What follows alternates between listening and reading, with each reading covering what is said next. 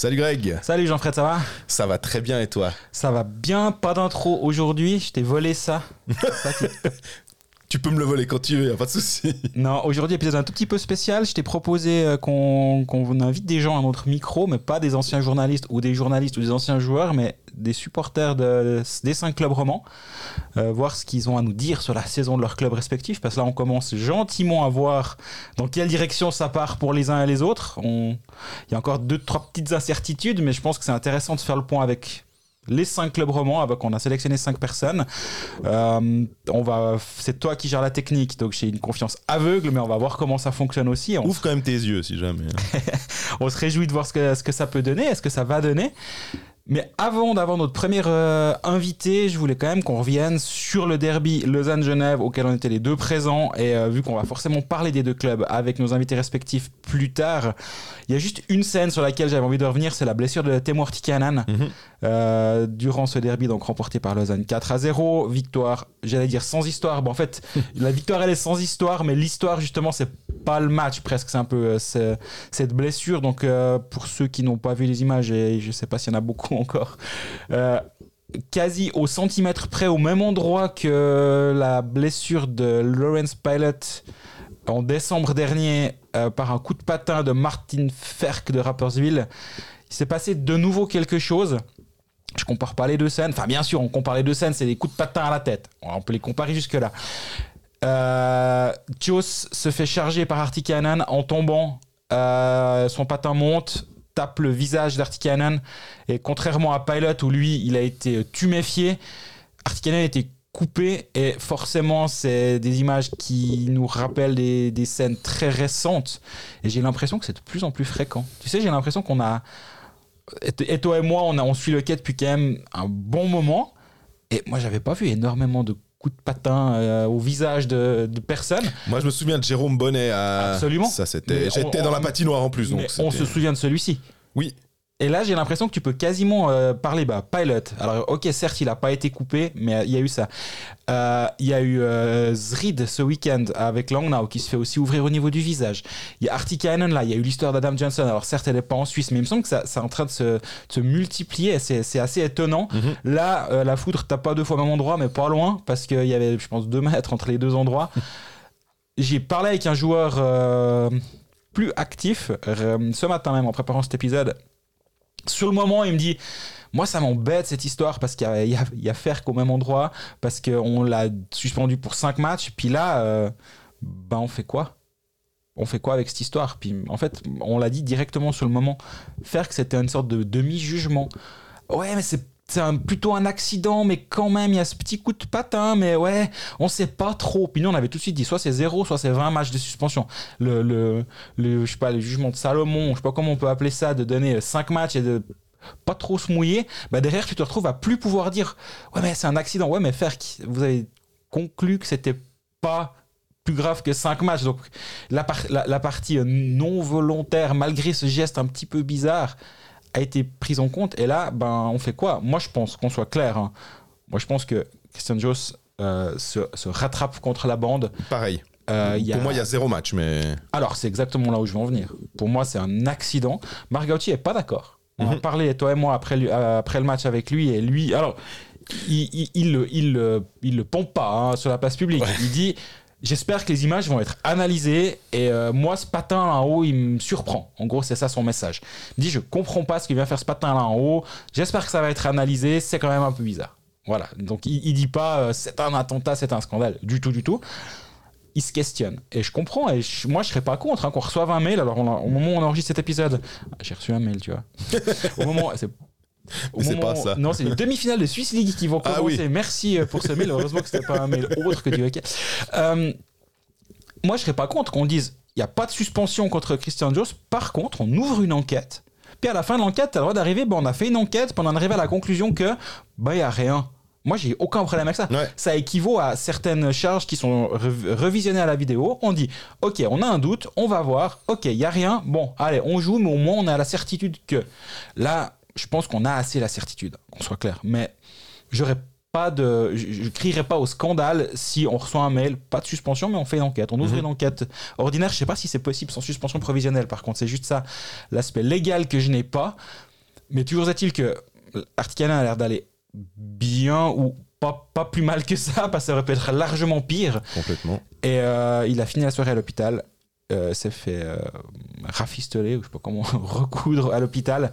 Et, euh, et, Christian Joe c'était très secoué après le match. on a fait un article, bah, mon collègue Mathias et moi, lui était côté lausannois, moi côté genevois, et c'est lui qui a parlé à Christian Joe Il m'a dit, ouais, il était ouais, assez choqué par ce qui s'est, par ce qui s'est passé. Et on serait à moi. Bah, c'est la, différence avec, pour moi, hein, avec Pilot et, et Furk, c'est que Furk, il fait un coup à une hauteur de 1 mètre, euh, qu'est-ce qu'on va dire, 1 mètre 80, puisque sur patin, pilot, pour le toucher à peu près au visage, c'est ça. Tandis qu'Artikainen, il, il, est, il est baissé. Euh, et donc ça, ça, c'est clair que le patin relève, mais peut-être à 1 mètre du, du, de la glace. C'est pour ça que je trouvais que c'était, c'était pas vraiment pas la même chose. Et, euh, est-ce que Ferk avait le, même. Euh, est-ce qu'il s'était excusé Est-ce qu'il était blême Comme euh, euh, Christian Joss était vraiment. On allait lui parler, donc je peux pas, je peux pas préjuger. Mais quand on, quand on parlait avec Cadieux, il disait Ouais, ce qui est très impressionnant, c'est on voit du sang. Même nous sur le banc, on voit pas tout de suite au début. Donc ça aussi, ça, ça, ça, parle entre guillemets en faveur de, de Juice, c'est qu'on voit pas trop et on n'avait pas l'impression que c'était dangereux. mais Kartikainen, quand il a vu tout ce sang-là, et pourtant, lui, le colosse euh, qui en a vu d'autres, euh, il, a un peu, il a logiquement balisé parce que il se demandait si c'était peut-être à la tête, si c'était quelque chose qui était vraiment très très ah bah, très très grave. à la tête pour le coup, mais si. Mais c'était à l'oreille et ça, visiblement vers l'oreille, euh, du côté de l'oreille joue et que ça, ça saigne beaucoup, c'est très impressionnant. Mais que ses jours n'étaient pas en danger. J'ai trouvé très très bien. Genève a tout de suite communiqué sur les réseaux sociaux. Artikainen a tout de suite fait une story sur Instagram pour dire, hé eh, les gars, je suis bon avec un Puis après, on a eu Cadieux qui nous a dit bon, la coupure était quand même plus profonde que prévu. Puis là, on se dit ah ouais quand même. Ouais, mais je peux aussi, aussi imaginer sans faire de la psychologie de comptoir. Mais Artikanen déjà il doit aussi ça, il doit aussi rassurer pas euh, les fans, pas les journalistes. Il doit rassurer sa famille. Complètement. Là aussi, c'est bah, en préparant cette, émission, la personne avec qui je parlais me disait rends-toi juste compte d'une chose. Il y a sa femme qui regarde le match. Mhm. Et elle le voit partir en sang. Elle sait ce qui s'est passé avec Adam Johnson. Et mets-toi à la place de ces gens. Et il dit, mais des fois, c'est. C'est futile, ok C'est pas des fois. Pourquoi on fait tout ça? Et j'étais là, ouais, j'entends.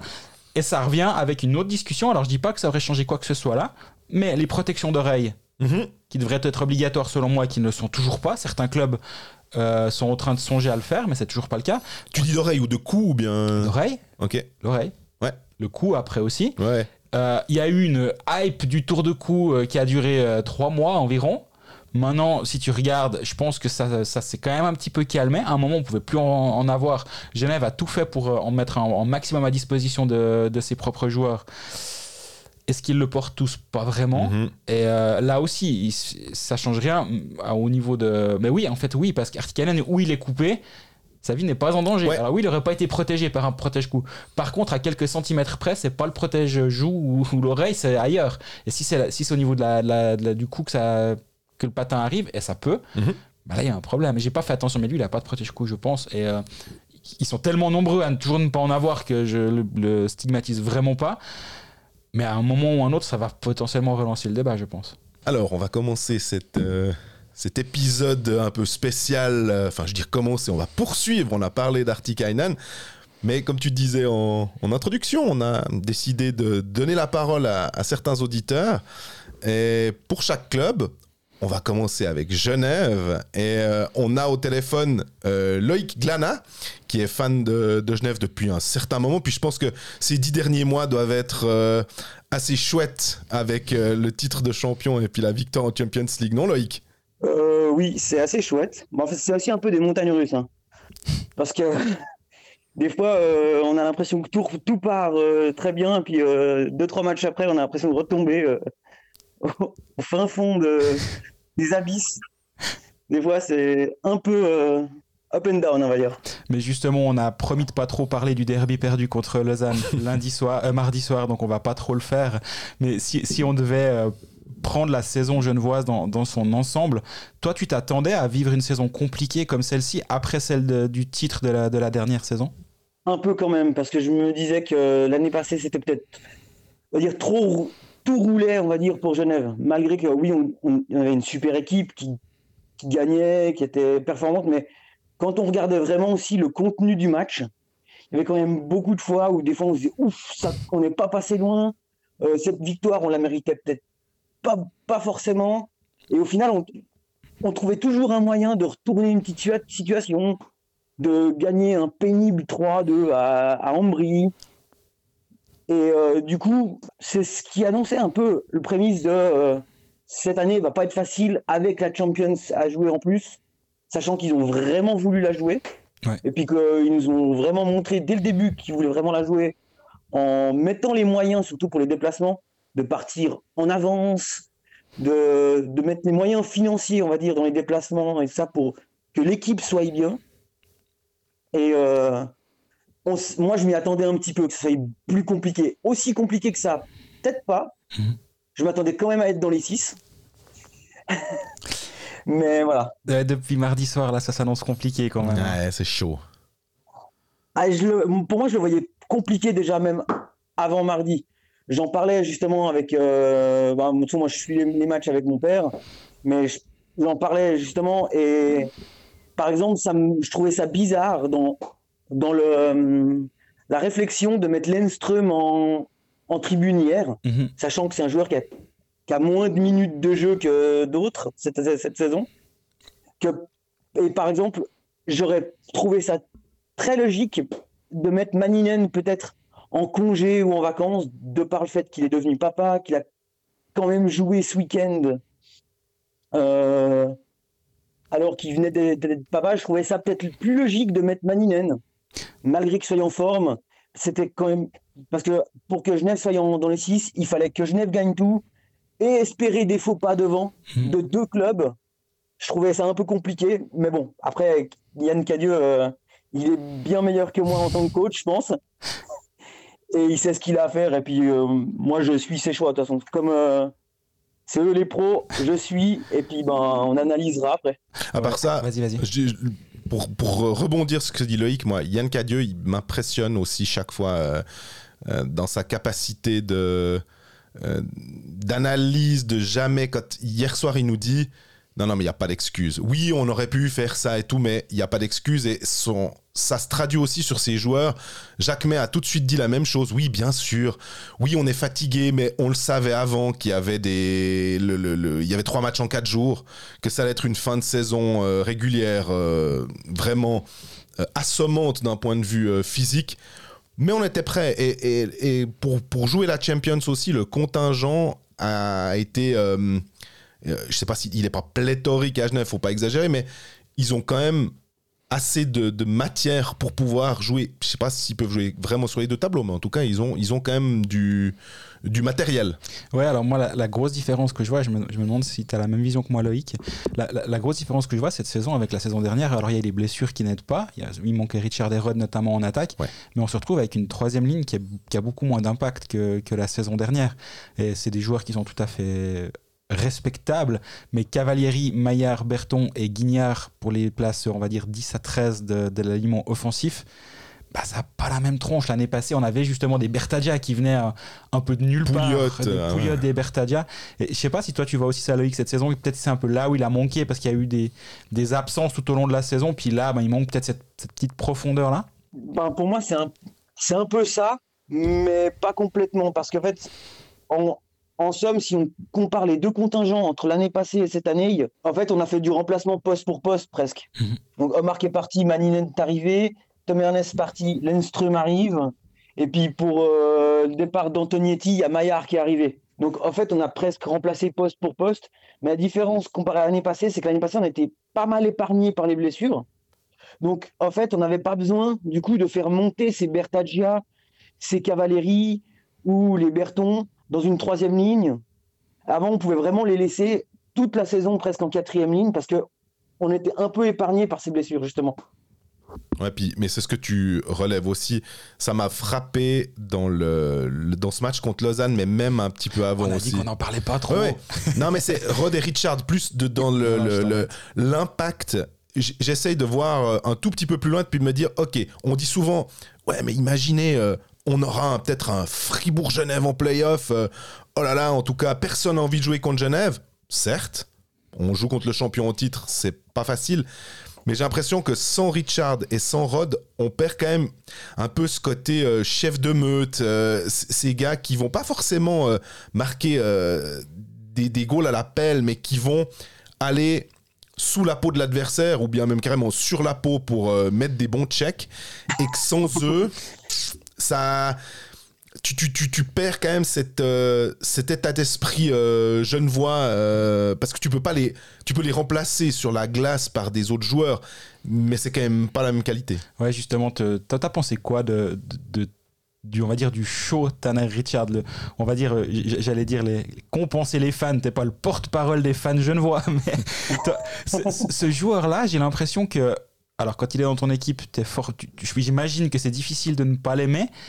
Mais, toi, ces derniers playoffs, disons, ce qu'il apporte à cette équipe de Genève et du coup, à quel point il peut manquer aujourd'hui, toi, tu, vois de, quelle manière? Alors en fait, Richard, pour moi, c'est Dr. Jekyll et Mr. Hyde.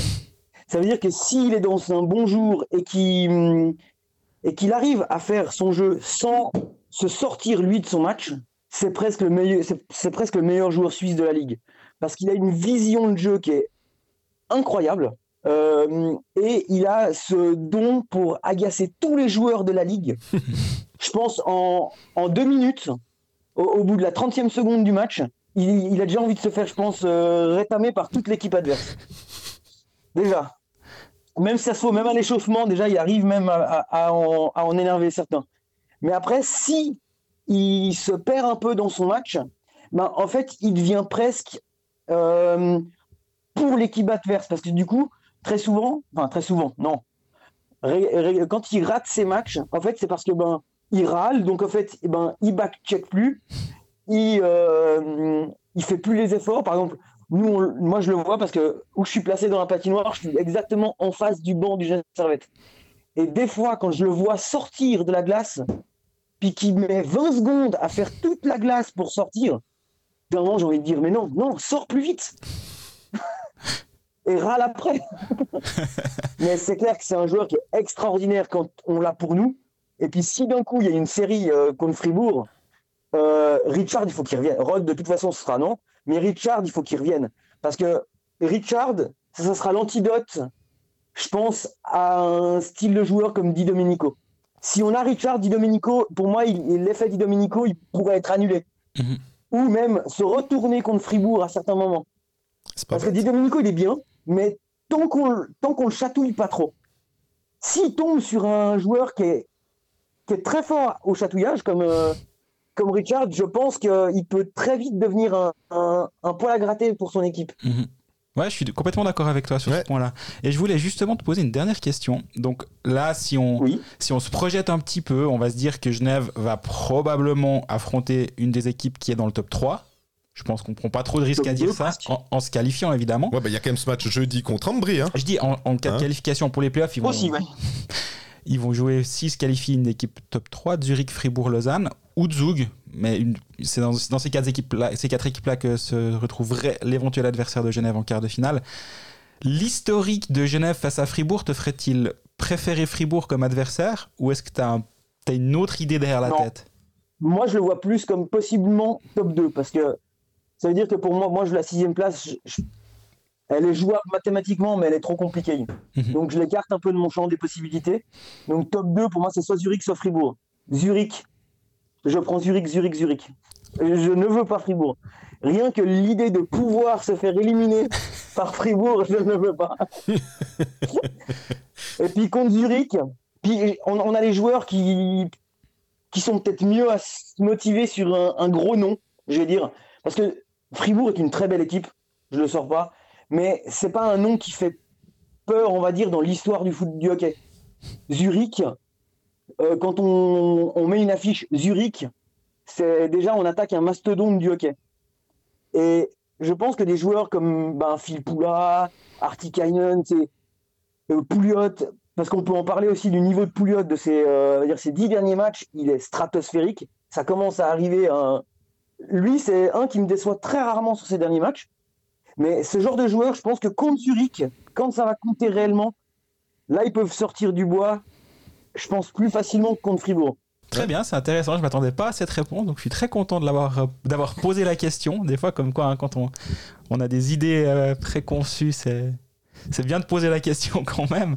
Bah, du coup, on te remercie d'avoir pris du temps pour, euh, pour participer à cet épisode, à la première, au premier quoi, épisode des fans ou je sais pas comment ou, des fans de hockey. Ouais.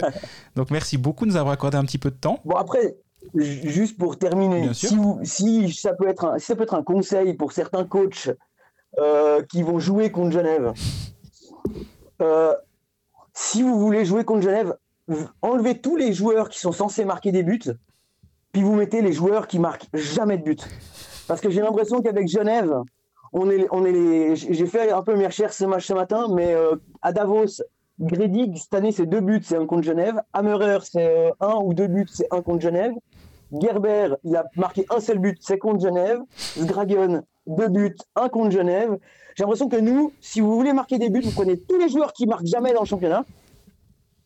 Et puis vous faites une équipe qu'avec ça, puis alors par contre ça va être 8 euh, à 2. tu, fais une belle ligne, ouais, tu fais une... Bah voilà, c'est noté, on va suivre ça, tiens, sur la, fin de saison. Exactement. tu seras présent au match euh, contre Ambry jeudi? Contre Ambry jeudi, contre Bienne lundi, euh, aussi pour les playoffs, et puis ben, jusqu'à, je crois que c'est le 30... Je crois que ce sera le 30 avril, je crois, pour, le, match 7 de la, de la finale. Mais il sera à euh, l'extérieur alors le match 7, hein, j'imagine. Il faut, pas, faut te préparer à voyager s'il y a un match 7. C'est pas, pas, grave, on, peut se déplacer pour un match 7. en tout cas, merci beaucoup. On se déplace et puis. Eh ben, merci à vous, c'était très instructif. De toute façon, j'étais persuadé de, de ressortir frustré parce que J'aurais pu parler pendant 4 jours. mais on, va le refaire, ne t'inquiète pas. Mais c'est vrai qu'on a prévu quart d'heure par, euh, par club. On est plus ou moins dans les. C'est très bien parce qu'après, euh, sinon, euh, ça part trop loin. Après, on nous dit Ah, vous êtes trop long dans vos épisodes, les gars. Deux heures, vous déconnez. Ouais, puis, après, il y a des gens, ils regardent, puis ils disent Ouais, vous avez parlé 10 minutes de mon club et puis 20 minutes de l'autre, donc c'est que vous préférez l'autre. ça, c'est difficile. Oh, alors, moi, j'ai envie de vous dire Alors, ça, c'est un truc que plus votre épisode est long, mieux c'est parce que comme ça, j'ai du temps pour écouter. bah, merci beaucoup pour ta fidélité et puis euh, bah, on te souhaite une bonne suite de saison.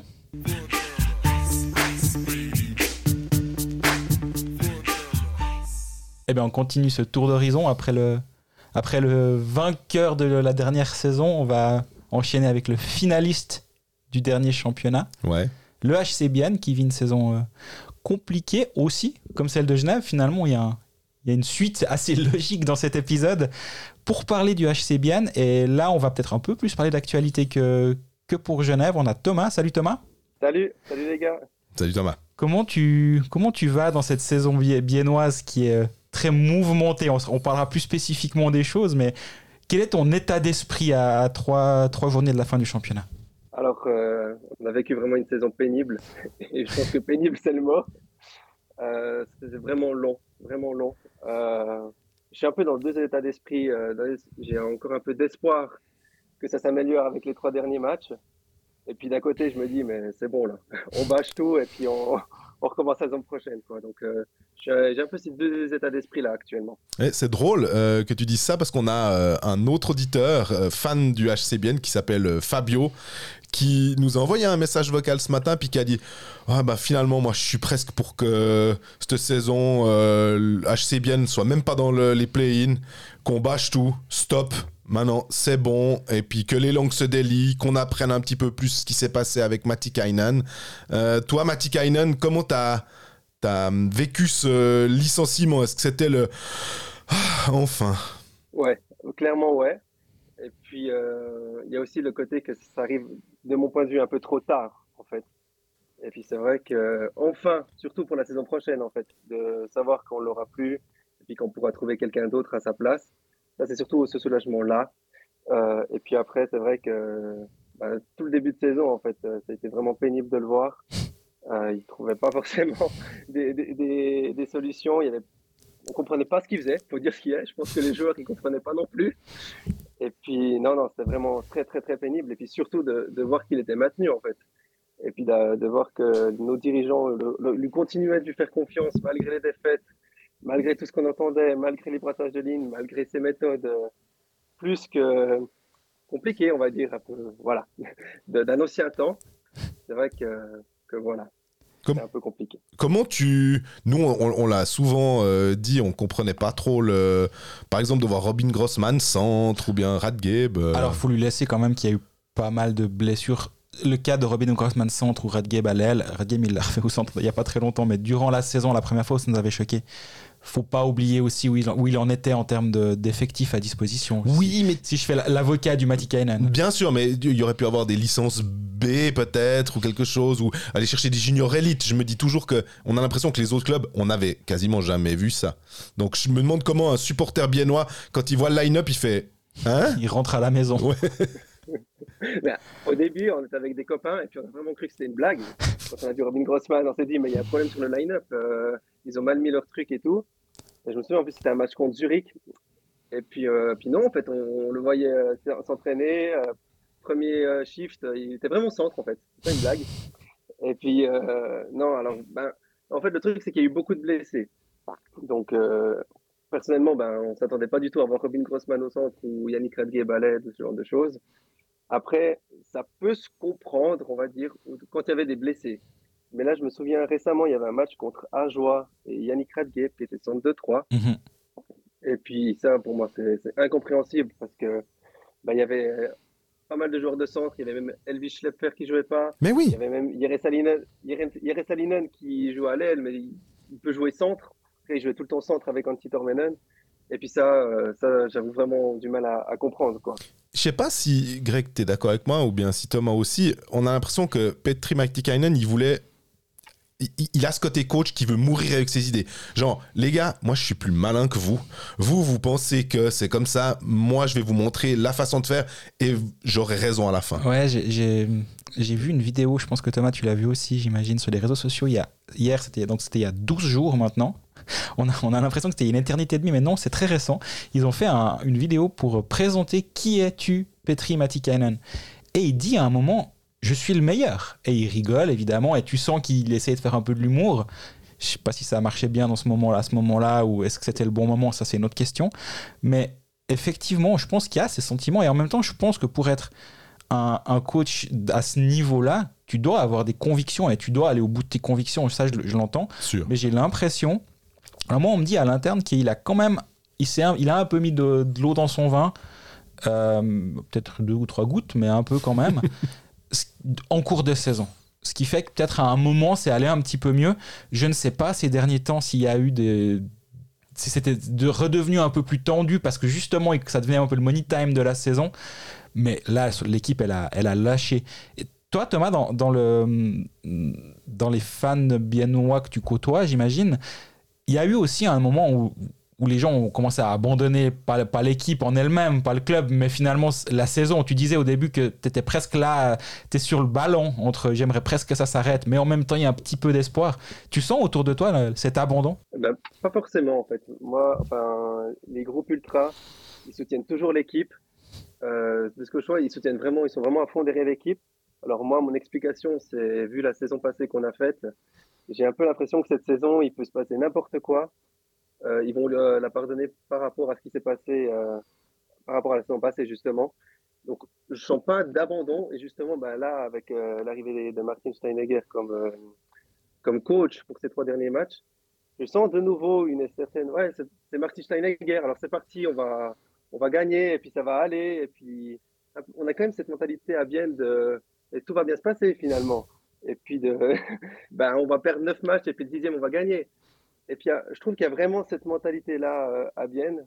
C'est vrai que moi je suis peut-être un peu plus euh, critique et euh, peut-être un peu plus exigeant par rapport à ça. Mais c'est vrai que j'ai vraiment l'impression qu'à Vienne, euh, ouais, on est un peu des romantiques. quoi. On n'aime pas trop blesser les gens, on n'aime pas trop, pas trop faire ça, quoi. Mais Donc, j'ai l'impression qu'ils n'ont pas encore lâché l'équipe. Mais l'exigence, moi je trouve que tu as, raison finalement de, de demander ça quand on voit il y avait eu l'accession à la demi-finale, après l'accession à la finale.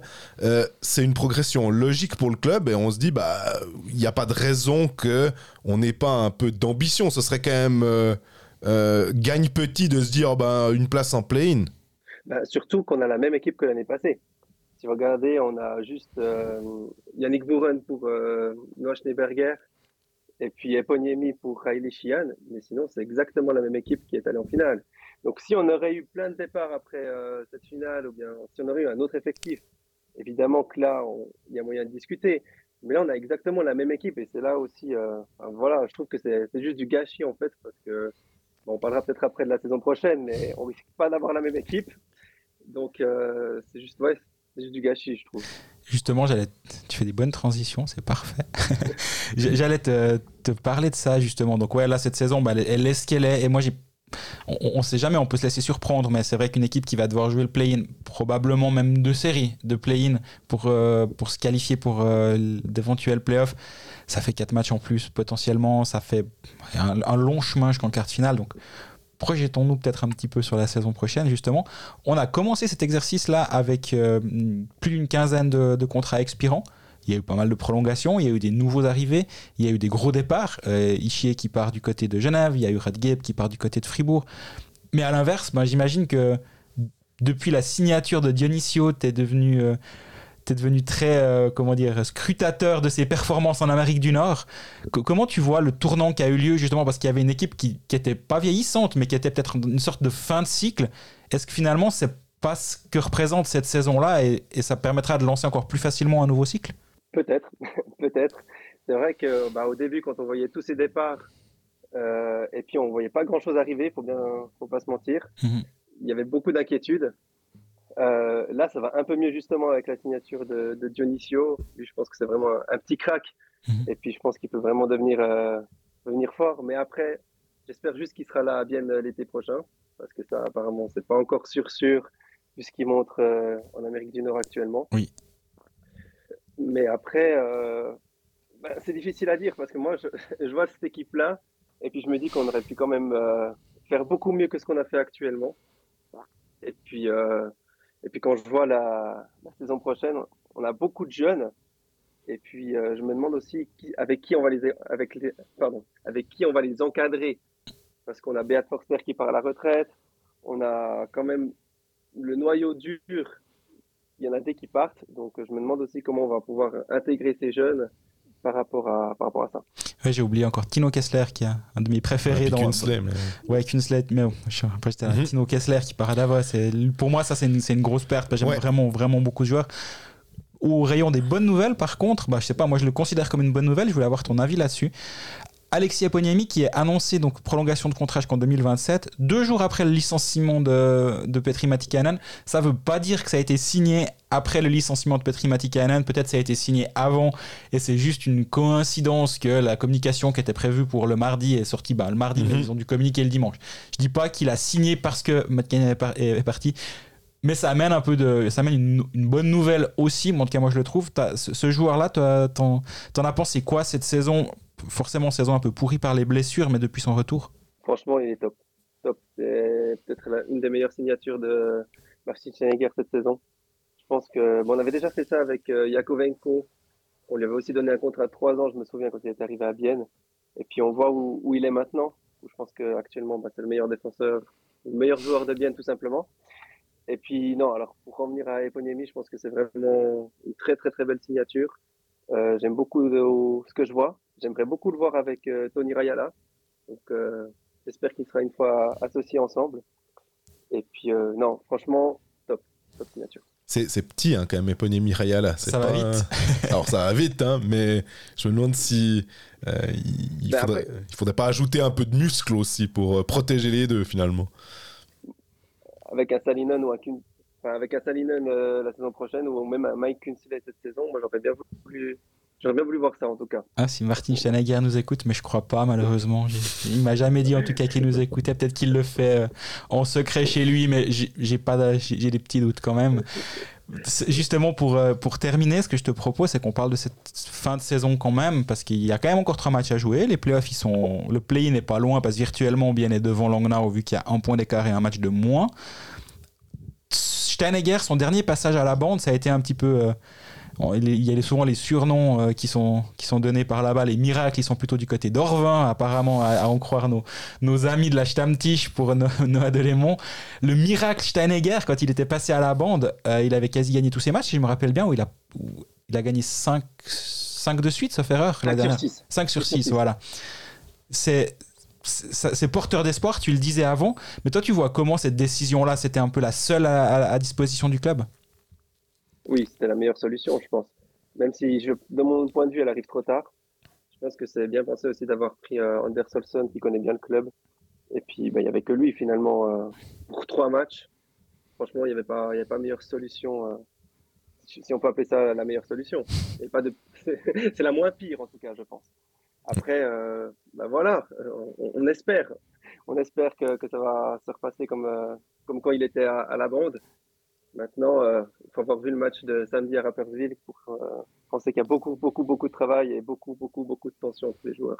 Mais c'est vrai que tu, quand tu regardes le classement, tu vois ce, HC Bienne à la 11e place avec 67 points, 49 matchs, qui a quand même ce match en moins que Langnau, qui est juste devant à 68, sans rien enlever à Langnau, qui fait une super saison pour, pour dire, ça, serait quand même un peu plus euh, euh, joli d'avoir bien au-dessus de Langnau. Ouais, puis il y a toujours l'histoire du caissier qui se réjouit, qui se réjouit d'un match de plus à la maison, ou je sais pas quoi. Là, le, caissier, il, apprécierait peut-être un Ambri Bienne euh, qualificatif pour le deuxième tour du play-in, ça pourrait quand même aussi un petit peu aider le club. J'imagine hein, que financièrement, c'est pas une mauvaise affaire. Tu seras présent euh, au, dernier match de la saison, au pluriel dernier match de la saison? Oui, quand même, quand même. On, soutient l'équipe jusqu'au bout.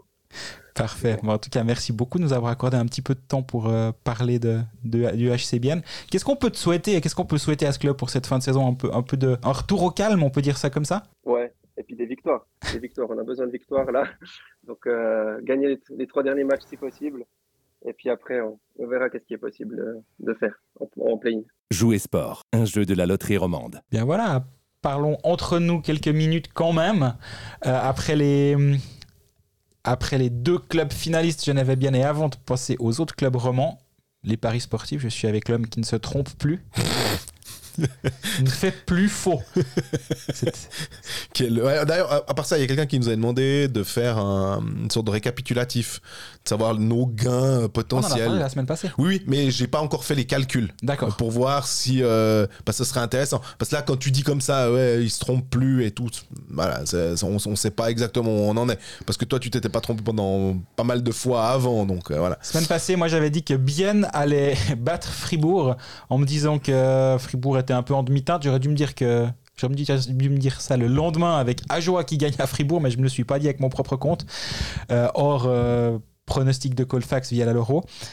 Euh, bien a, gagné, a perdu à la maison, donc mon pari est passé à l'eau. Et toi, je me souviens plus. Davos contre Cloton. Davos moins 1, 3-0. Facile. En fait, c'était le côté tu paries contre Cloton. En ce moment, c'est le bon choix. Cloton, il joue qui demain? Parce que là, on parlera des matchs de jeudi soir, une fois n'est pas coutume. Ils jouent contre Rappersville euh, chez eux.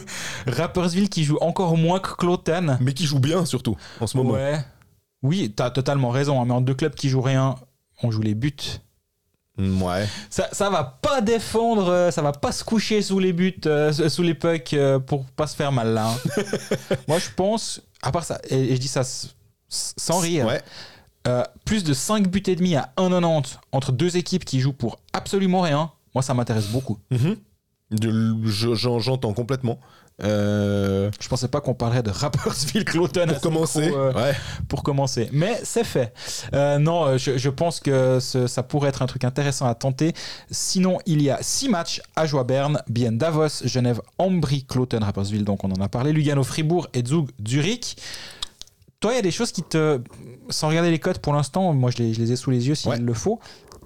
Tu te diriges vers quoi dans, l'esprit? J'ai tiqué quand tu as dit bien Davos. Et alors, on a.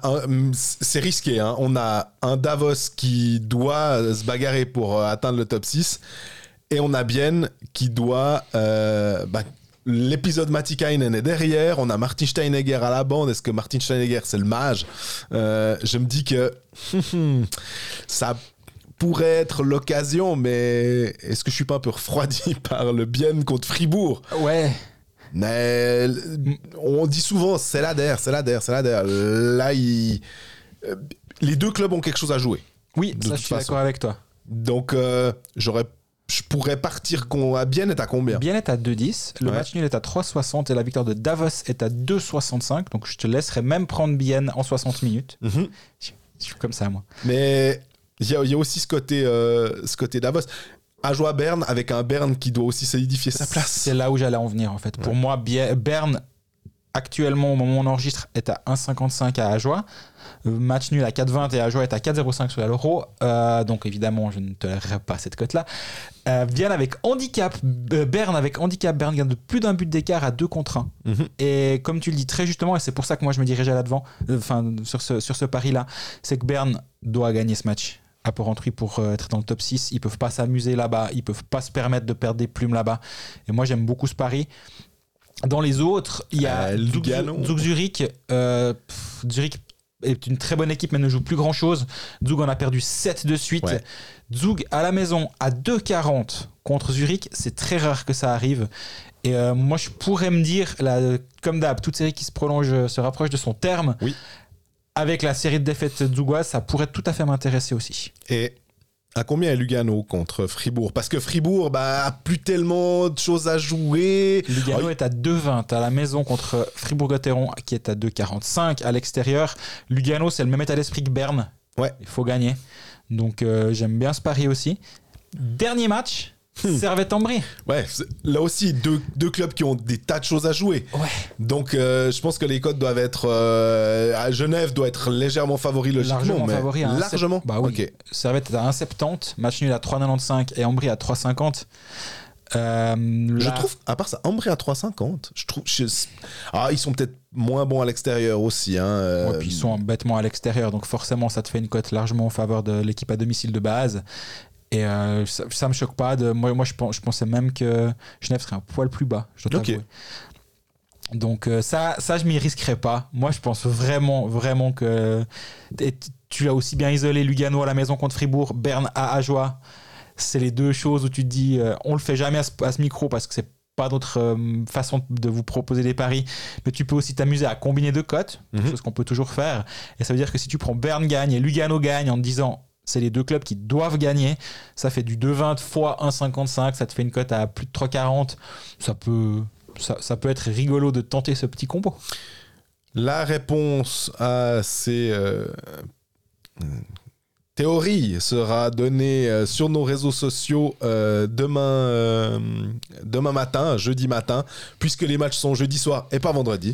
Donc rendez-vous demain matin sur nos réseaux sociaux. Exactement, j'avais calculé de tête le 2,20 fois 1,55 à au-delà de 3,40. On va être un peu précis, 3,41. Désolé, mes, calculs- mes- mes capacités en calcul mental sont vraiment ma- mauvaises. Jouer sport, un jeu de la loterie romande. Troisième club euh, à passer euh, sous le radar des auditeurs, ça va être le HC Ajoie avec euh, Thomas Fugue qui euh, est pigiste euh, de temps en temps, qui se dirige vers le métier de journaliste. Ça nous fait aussi plaisir d'avoir quelqu'un qui a envie de- d'exercer le même métier que nous déjà. Euh, un HC Ajoie bah, qui est... dernier, malheureusement, qui a fait un bon match finalement mardi soir à Davos, surtout que il y avait la question de Volven qui pouvait peut-être battre ce truc. Qu'est-ce que, euh, comment tu vas déjà, Thomas, et comment tu vis cette saison du HC Ajoie Ben, déjà bonjour, moi je vais super bien, Euh, j'espère que vous aussi. Et euh, comment je vis cette saison du HC Ajoie, franchement, elle est à la, fois, satisfaisante et à la fois très frustrante parce que on a l'impression de voir devant nous très certainement le meilleur HC Ajoie de l'histoire. Et au final, au classement, euh, le HC Ajoie parga- paraît encore une fois largué. Et du coup, euh, ouais, c'est assez frustrant, surtout qu'il y a énormément de matchs qui sont perdus sur le fil. Justement, ouais, je trouve que par rapport à la saison dernière et encore plus par rapport à la saison d'avant, il y, a une, progression, elle, est claire, elle est statistique, on en parle de temps en temps.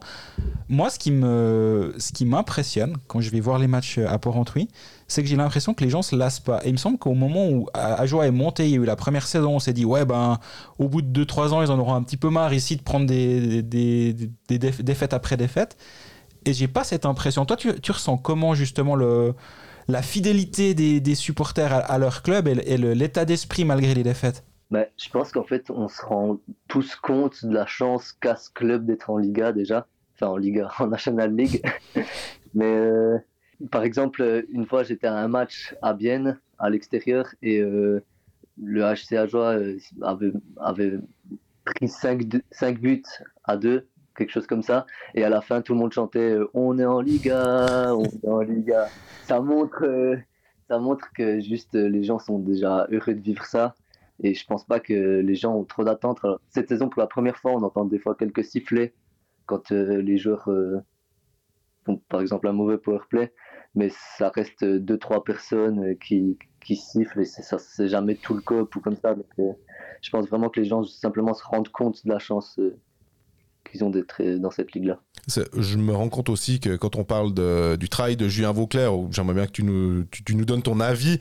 Euh, un directeur sportif, quand des fois on dit qu'il faut entre 3 et 5 ans pour construire une équipe, là ça fait maintenant bah, la troisième saison, on commence à voir, euh, je trouve, des, des, des, des, choses intéressantes comme bah, il y a eu le prêt de Kien Sopa, il y a Louis Robin, il y a ce nouvel étranger Turkulainen où on a été surpris de le voir à joie. Toi, quand tu as vu ça, en voyant ces statistiques, tu t'es dit Ah ouais, quand même Ou comment tu as réagi à cette signature?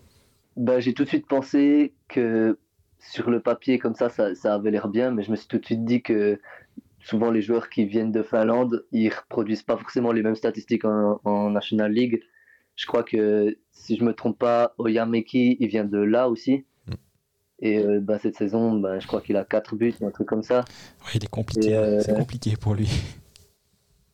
ouais, et, enfin, il, me semble qu'il y a plusieurs euh, joueurs de Finlande qui viennent et pour qui euh, c'est un peu compliqué au début. Donc, euh, je trouve ça réjouissant, mais je reste quand même un peu méfiant. Mais c'est clair que ce genre de joueurs, on n'a pas l'habitude de les voir débarquer au HCA Joie et du coup, c'est bah, c'est que des signes positifs. Justement, il est finlandais ce joueur. Il y a, il y a une petite différence là. Vous, a, vous êtes habitué, j'imagine, historiquement à avoir que des Québécois qui débarquent ou presque. Alors, c'est pas tout à fait vrai parce qu'il y a TJ Brennan notamment qui n'est pas un Québécois. Il y a eu euh, Timashov. Timashov qui a débarqué en cours de saison. On sent qu'il y a, un, il y a une petite, euh, un petit glissement vers ailleurs que le Québec.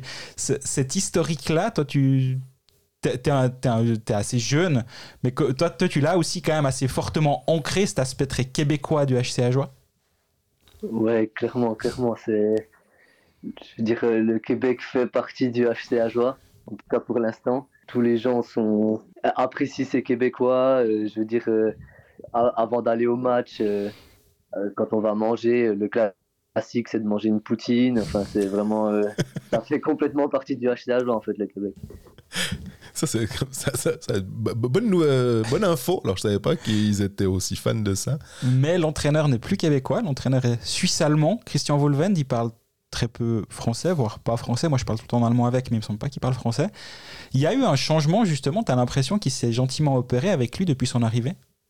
En termes de mentalité, en termes de. Je sais pas comment toi tu vois son arrivée à, à jouer. Bon, déjà, je crois qu'il est né au Canada, donc. Euh... Mm -hmm. C'est juste. Mais. Euh... non, je j'ai pas j'ai pas forcément eu l'impression qu'il y a eu un changement de mentalité mais euh, en tout cas son arrivée au HCA Joie on voit justement que bah, il a un bon réseau euh, euh, chez les joueurs suisses et puis que ça peut permettre de faire venir euh, certains joueurs mais sinon au niveau de la mentalité dans le club j'ai pas l'impression que ça a forcément fait un changement on a euh, le HCA Joie qui est 14e qui va de toute façon disputer le play-out s'il a lieu c'est un peu ça la, thématique. Déjà, est-ce que tu imagines euh, une série euh, contre Cloton où finalement le, bah, on va partir du principe qu'elle a lieu euh, Pour moi, Ajoie est pas, va pas partir en victime expiatoire et je pense qu'ils ont clairement une chance d'embêter et de finalement de surprendre ce, HT Cloton.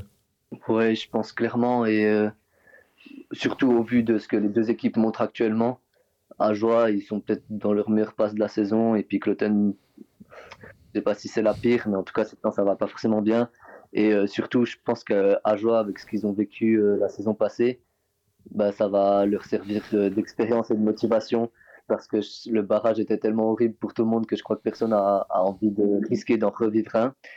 Et, euh, et aussi dans leur expérience récente, bah, justement, ils ont vécu une série de play-out contre Langnau, alors que Cloten, ça fait un petit moment que c'est plus arrivé, donc peut-être que ça peut servir au HCA.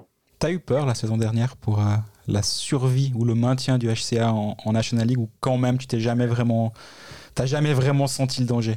J'en dormais plus la nuit. non, non, non. Vraiment, je pense que, que tout le monde a eu peur. Et euh, ouais, en plus, il y a eu énormément de blessés à ce moment-là dans l'équipe. Bah, franchement, il faut dire qu'à un moment, euh, Faux de Fond euh, était, était devant dans l'acte 3 à 2-0 dans la série. Donc euh, je pense qu'à ce moment-là, je n'osais même pas espérer un retour. D'ailleurs, quand on pense maintenant qu'on voit que Chaud de Fond ne peut pas briguer la National League avec les infrastructures, que Ajoie a une patinoire neuve, euh, on n'a pas le sentiment aussi que maintenant, finalement, euh, Ajoie a, vraiment fait le, petit pas supplémentaire pour euh, se maintenir et que l'écart entre euh, National League et Swiss League est vraiment, vraiment très important Je pense qu'il est, clairement plus important encore que, que l'année passée. Après, l'année passée, il y a déjà, beaucoup de personnes qui trouvaient l'écart euh, trop grand et on n'est pas passé euh, très loin de, d'une relégation ou d'une promotion. Donc, je me méfie quand même, mais c'est clair que là, quand sur toute la Swiss League, il n'y a que deux équipes qui peuvent prétendre à la promotion et qui, et qui en plus ne sont pas forcément les, les meilleurs de la saison régulière. C'est clair que quand tu es supporter du HCA c'est rassurant, mais je reste quand même méfiant jusqu'au bout. Et puis, il faudrait pas que les joueurs commencent de se dire euh, que qu'il n'y a aucun risque. Qu'est-ce qui manque, pardon, excuse-moi, Greg, qu'est-ce qui manque à ce HCA Qu'est-ce que tu aimerais comme news où tu te dis Ah ouais, là, est-ce que ce serait euh, des joueurs suisses? Je sais pas. Qu'est-ce qui te ferait dire euh, Là, je suis vraiment content, je sens que le club a franchi encore un palier supplémentaire? Ce qui ferait plaisir, c'est de d'avoir l'annonce d'un joueur suisse qui est capable de, de, de mettre beaucoup de buts. Euh, comme par exemple Simi Chakloten. Ça, c'est, je pense, ce qui ferait vraiment la différence parce que par rapport aux autres équipes de, de bas de classement, c'est, c'est, je pense, le pire défaut qu'a le HCA De manquer de Suisse De manquer. Ouais, ouais, c'est ça, des, des Suisses qui vraiment peuvent peuvent marquer euh, énormément de buts. Là où je te rejoins complètement, c'est que si je regarde, si je compare bêtement la, saison dernière et la saison actuelle, la saison dernière, Ajoa avait marqué 120 buts. Cette saison, il y en a 107. Il reste 3 matchs. Il faudrait en marquer 4 par soir. Mais c'est dans les mêmes eaux. On va dire à, ce sera à 4-5 buts près, ce sera dans les mêmes eaux. Par contre, défensivement, Ajoa avait pris 192 buts la saison dernière. Il y en a 165 maintenant. Mhm. Il reste que 3 matchs. Il y a aussi, il y en aura quelques-uns, mais dans le sens, il n'y en, aura, il y en aura pas 30 il y a eu une, une vraie progression défensive. Mais justement, et tu le dis très justement, Thomas, c'est qu'il manque ce, même bêtement ce Julian Schmutz qui met 17 buts pour. Euh, ou 18, non, il a 17 maintenant. Pour Langnau. Cet aspect défensif, euh, ça te plaît, toi, ce, virage qu'a a imposé Volvend Ou alors tu te rends compte finalement que c'est juste pas. C'est que comme ça qu'Ajoa peut gagner? Enfin, comment toi tu, te positionnes par rapport au jeu qui a amené Christian Volvend non, moi je pense que, que c'est clairement la, la, direction à prendre. Euh, faire un jeu. Euh, enfin, faut d'abord stabiliser la défense avant de pouvoir attaquer. Et, euh, et en plus, le HCA joue, certes, a, certes des, des, joueurs vraiment défensifs, mais on voit que dans pas mal de matchs, ils vont vraiment mettre la pression à l'avant et ça montre quand même qu'ils qu'ils vont pas attendre l'adversaire euh, pendant tout le match. C'était un peu ce qui se passait quand euh, il y avait Philippe Péchan euh, à la bande. Ben, les joueurs vraiment se cantonnaient dans leur camp et ils fonctionnaient que par contre-attaque. Alors que cette année, ça défend, mais ça, l'offensive n'est pas non plus abandonnée. Et je pense que je pense que c'est la meilleure des choses à faire. Péchan, c'était, c'est comme Alésia, on n'en parle pas ou bien à Joie euh, non, je pense qu'on en, on en parle, mais pas comme un exemple. Pas avec des, larmes dans les yeux, mais pas des larmes de joie. C'est plutôt on se dit, oh là là, par quoi est-ce qu'on est passé avec ça? Non, mais euh, est-ce que quand, il a signé, tu t'es dit, ah ouais, entraîneur de l'équipe tchéquie, ça, ça a l'air vraiment super, ou tu te dis, un peu comme avec euh, les Finlandais, t'as as ce côté méfiant en disant, ouais, mais attends, c'est sa première expérience, un peu euh, dans un nouveau championnat, pas sûr. Ouais, moi je me disais qu'il avait, il avait certes de l'expérience en Tchéquie, mais pas forcément ailleurs, donc j'étais un peu méfiant. Après, j'avoue que Arjois avait fait un super début de saison et, et je me disais, ah, je le sens bien cet entraîneur, mais euh, au final, euh, ça, s'est avéré un petit peu plus compliqué, mais en même temps, c'est pas non plus des expériences euh, traumatisantes parce que bah, tout, le monde savait que les premières saisons du HC Arjois seraient compliquées. C'est. Enfin, c'est comme ça, il avait aussi un effectif peut-être un peu limité, des méthodes certes particulières, mais, mais voilà, c'est, l'histoire d'un club qui, qui est promis, c'est pas. il y a un moment où les. to- Toi, toi, on va dire déjà, plutôt que parler des gens, on va parler de toi. Il y a un moment où tu vas dire Bon, maintenant c'est bon, j'en ai marre de, de finir 14e à 7, 8, 10 points du, du 13e. Et là, il faut que ça change. Ou finalement, tu l'as dit au tout début, hein, je, me rappelle bien, que vous êtes déjà. Vous êtes déjà très, ou tu es déjà très content d'être là et de te dire, mais on a une chance incroyable de jouer Zurich, de jouer Zug, de pas jouer Turgovie et Getse. Mais il y a un moment où la, la patience, elle pourrait euh, manquer? Je pense pas forcément, parce que déjà, quand tu vas voir un match d'Ajoie, tu y vas pas forcément pour le résultat. Parce que tu sais que tu risques de, de perdre. Tu vas pour la Euh, poutine. ouais, c'est ça. Et euh, après, voilà, je pense que si Ajoie euh, termine 14e 15 saisons de suite, ça peut être très frustrant. L'idéal, ce serait, ben voilà, pas, pas qu'ils aillent avec le top 6 ou, je ne sais quoi, mais s'ils peuvent atteindre euh, les pré-playoffs euh, de temps à autre, comme Langnau, comme Ambry, ben c'est, ça serait, ça serait l'idéal. Pour moi, je ne m'attends pas forcément à mieux. Ben voilà, c'est déjà, un petit objectif pour euh, la saison prochaine. Il va falloir maintenant se maintenir, mais je dois t'avouer qu'à ce micro, les deux, on est assez unanimes sur les, les chances de- du HCA de, de ne pas trop trembler cette saison. Mhm. Euh, on veut pas porter la poisse ou euh, je, moi, je pense pas que l'on nous écoute trop euh, du côté des joueurs du HCA, mais pas, pas qu'ils pas qu'ils s'endorment, tu le disais avant. Toi, tu es, présent au, au match, tu, tu continues à, aller, à y aller tout le temps? Bah, j'ai l'abonnement, donc euh, ouais, j'y vais, j'y vais, j'y vais assez souvent, ouais. Parfait. Ben écoute, euh, si, on, si on se croise, on, on- on peut se dire bonjour une fois autour de la patinoire. En tout cas, merci beaucoup de nous avoir accordé un petit peu de temps. Merci Thomas. Mais c'est avec plaisir, merci à vous, c'est c'est vraiment une super expérience.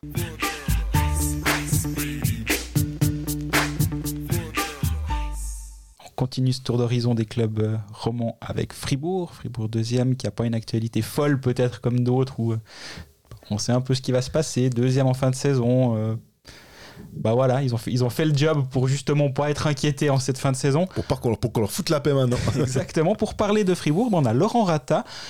Salut Laurent. Salut. Bonjour, tu Laurent. es assistant coach des U13 de Fribourg-Gotteron. Donc tu, tu peux nous parler du club de l'intérieur. Mais surtout, tu peux nous parler du, cl- du club et de cette saison. Mais déjà, tout simplement, moi j'ai une question qui me vient au moment de, de parler de Fribourg-Gotteron. Est-ce qu'il faut s'inquiéter de ses performances en scie actuellement ou on doit juste se rappeler de Genève Servette l'année dernière puis de se dire ouais ouais ben c'était les mêmes questions pour Genève. Toi toi t'es de quel côté on va dire dans dans cette question? Euh, moi, j'ai vraiment l'impression que pour une fois, tout est sous contrôle. Euh, c'est tout à fait normal à ce moment de la saison. On a travaillé dur toute la saison pour ben, mettre des points à l'abri. Ben, dès le début de championnat, ça a bien fonctionné avec les lignes qui ont vite été trouvées. Et je pense que maintenant, c'est normal qu'il y ait un peu un relâchement parce que c'est clair. Maintenant, il y aura un nouveau championnat qui va commencer dans, peu de temps. Euh, on a besoin de tout le monde en santé, avec plein d'énergie. Et ça, ce sera le plus important d'être prêt au bon moment. Et je pense que c'est tout à fait normal à ce moment d'avoir un relâchement. Même de se faire blanchir à la maison par Ajoie, comme euh, le week-end dernier, sans manquer de respect à Ajoie, évidemment. Moi, j'y étais au match. Franchement, euh, voilà, il y a- il y, a des soirs où ça ne matche pas. Le match d'avant à Bienne, euh, où il y a tout qui rentrait en 15 tirs, il y a eu, je crois, 5 goals. Et là, il y a eu passé 40 tirs, 0 goal. Donc, il y a des fois, des soirs comme ça, ça peut arriver. Je préfère que ça arrive maintenant que dans 2-3 semaines. Et puis il y a eu le match contre Langnau aussi qui était pas très très bon à la, à la BCF. Ouais, Euh, puis c'est vrai que c'est contre Ajoie, Langnau. Alors je pense que les, les supporters, eh, à part ça, est-ce que les supporters ils ont pas un petit peu euh, ben, ils ont mangé du caviar un peu toute la saison, puis ils ont envie d'en manger jusqu'au bout, en fait. Et puis que quand tout d'un coup, ça marche un peu moins bien sur un ou deux soirs, ils sont frustrés, ils sont exigeants. Alors c'est vrai, le supporter devient de plus en plus exigeant parce que quand on voit les matchs qu'on a eus contre Zurich et Zug, c'était vraiment des matchs de très haut niveau où il y avait de l'intensité, il y avait du jeu, il y avait vraiment des émotions dans tous les sens. Et c'est vrai que d'un coup après, ben, il y a un peu ce relâchement en disant ben voilà, je joue langue, non, je joue à joie. C'est un peu des fois aussi la facilité, je pense. Humainement, c'est naturel aussi. Et puis, bah, tu, parles d'émotion. C'est un peu la thématique, notamment du match contre Zug. Est-ce que, euh, en d'attaquer les playoffs, tu sens que Fribourg, euh, ça, va être ça, peut-être le, le, le point à surveiller, c'est gérer les émotions, justement, gérer les attentes générées autour du club euh, à l'heure actuelle? Mais j'ai pas l'impression, justement, je pense d'avoir vécu cette situation avant les playoffs. Ça permet de savoir où sont les limites, où sont les limites aussi avec ben, jusqu'où on peut aller dans le dans l'exagération par rapport aux arbitres, par rapport à plein de choses. Ben là, on a vu qu'on a dépassé la limite, on s'est brûlé, on a perdu le match. Voilà, ça, ça va nous servir de leçon et, je pense qu'on va en sortir grandi avec ça, je pense. Et puis, il y a, le, sujet aussi de Reto Berra. On entendait certains qui disaient, mais pourquoi Fribourg a pas mis un peu d'argent euh, pour aller prendre une assurance euh, au cas où Berra ne serait pas aussi stratosphérique et pourrait se blesser, parce qu'on se rappelle qu'il avait quand même eu un problème de dos, que c'était une opération assez importante.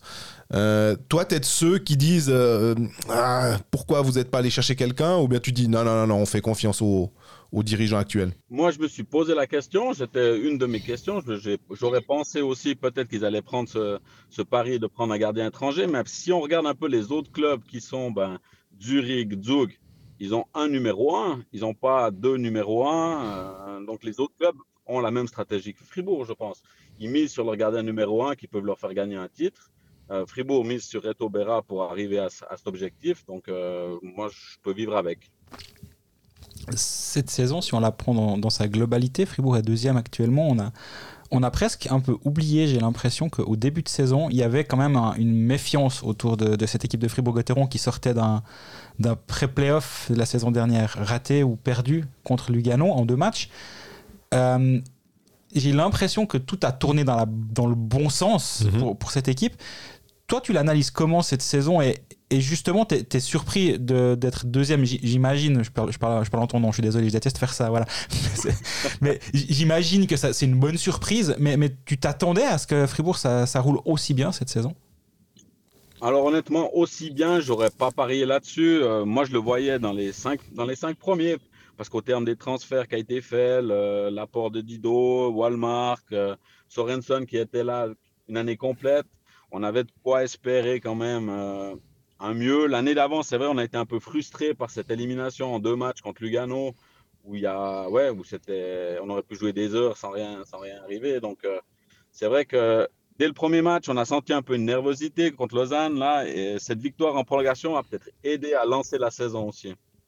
Et puis, euh, Fribourg, là, on, dit ben, deuxième du classement, qualifié pour la Champions, euh, invité à la Coupe Spengler. On imagine pas mal d'ambition aussi, pour, de toute façon, pour la saison prochaine.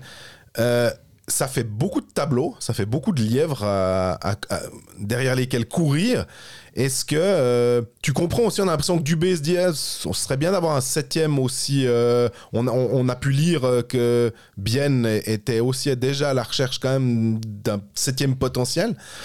Euh, tu comprends aussi que Dubé soit un peu là. Ok les gars, moi j'aime bien. hein, on vend la marque Gotteron un peu partout à l'international, mais moi j'ai une équipe à faire tourner.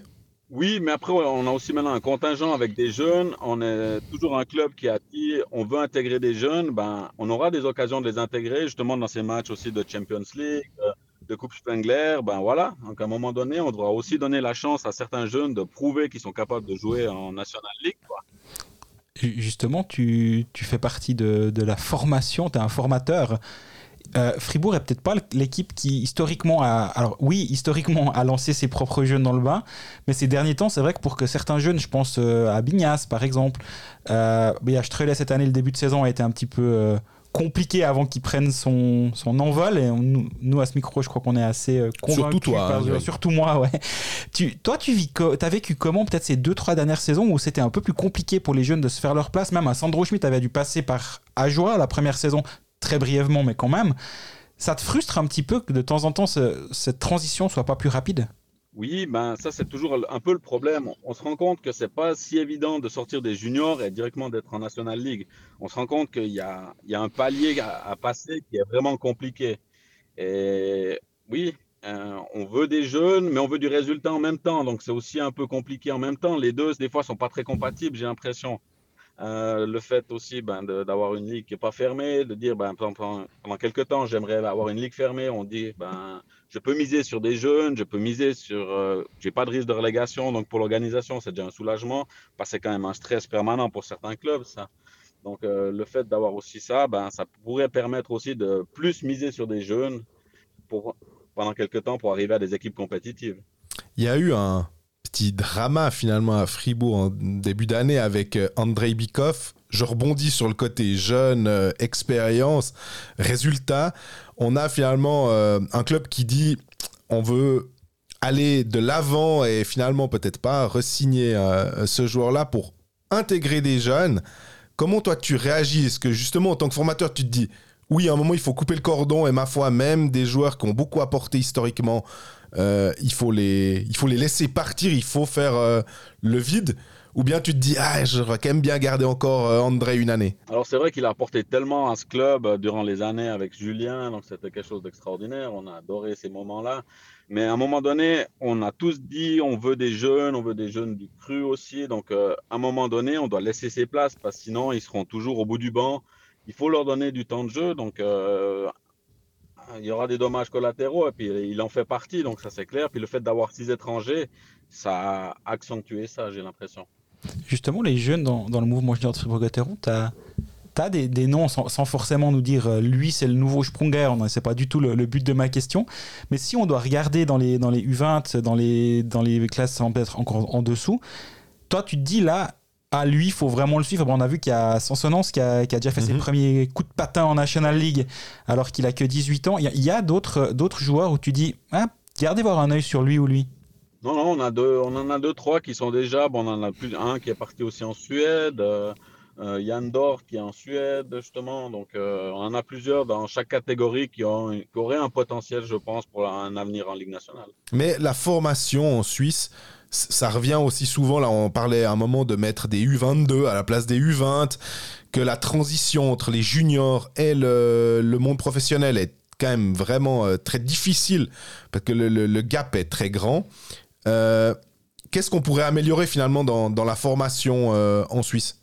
Moi, je pense que ça part déjà depuis les, plus jeunes. Aujourd'hui, nos plus jeunes, entre les U13, U15, on leur demande énormément d'investissement en temps d'entraînement, de disponibilité. Et avec les écoles, on n'a pas encore un sport-études qui permet vraiment d'avoir un développement où les jeunes peuvent faire de la récupération, de, la, musculation pour les plus âgés, des choses comme ça. Aujourd'hui, on n'a pas un système qui permet d'avoir un vrai sport-études. En tout cas, moi, j'ai l'impression, si on compare aux autres pays nordiques, Suède, Finlande, où il y en a qui ont l'école le matin et l'après-midi, sont que consacrés au sport. En Suisse, on a encore du travail à faire là-dessus. Qu'est-ce qui fait que ça bloque? Parce que c'est vraiment très intéressant de parler des pays nordiques parce que c'est des pays qui sont stables politiquement, qui ont, des, bonnes formations. Euh, donc on peut totalement se comparer à eux plutôt que de se comparer aux États-Unis ou à des pays euh, différents.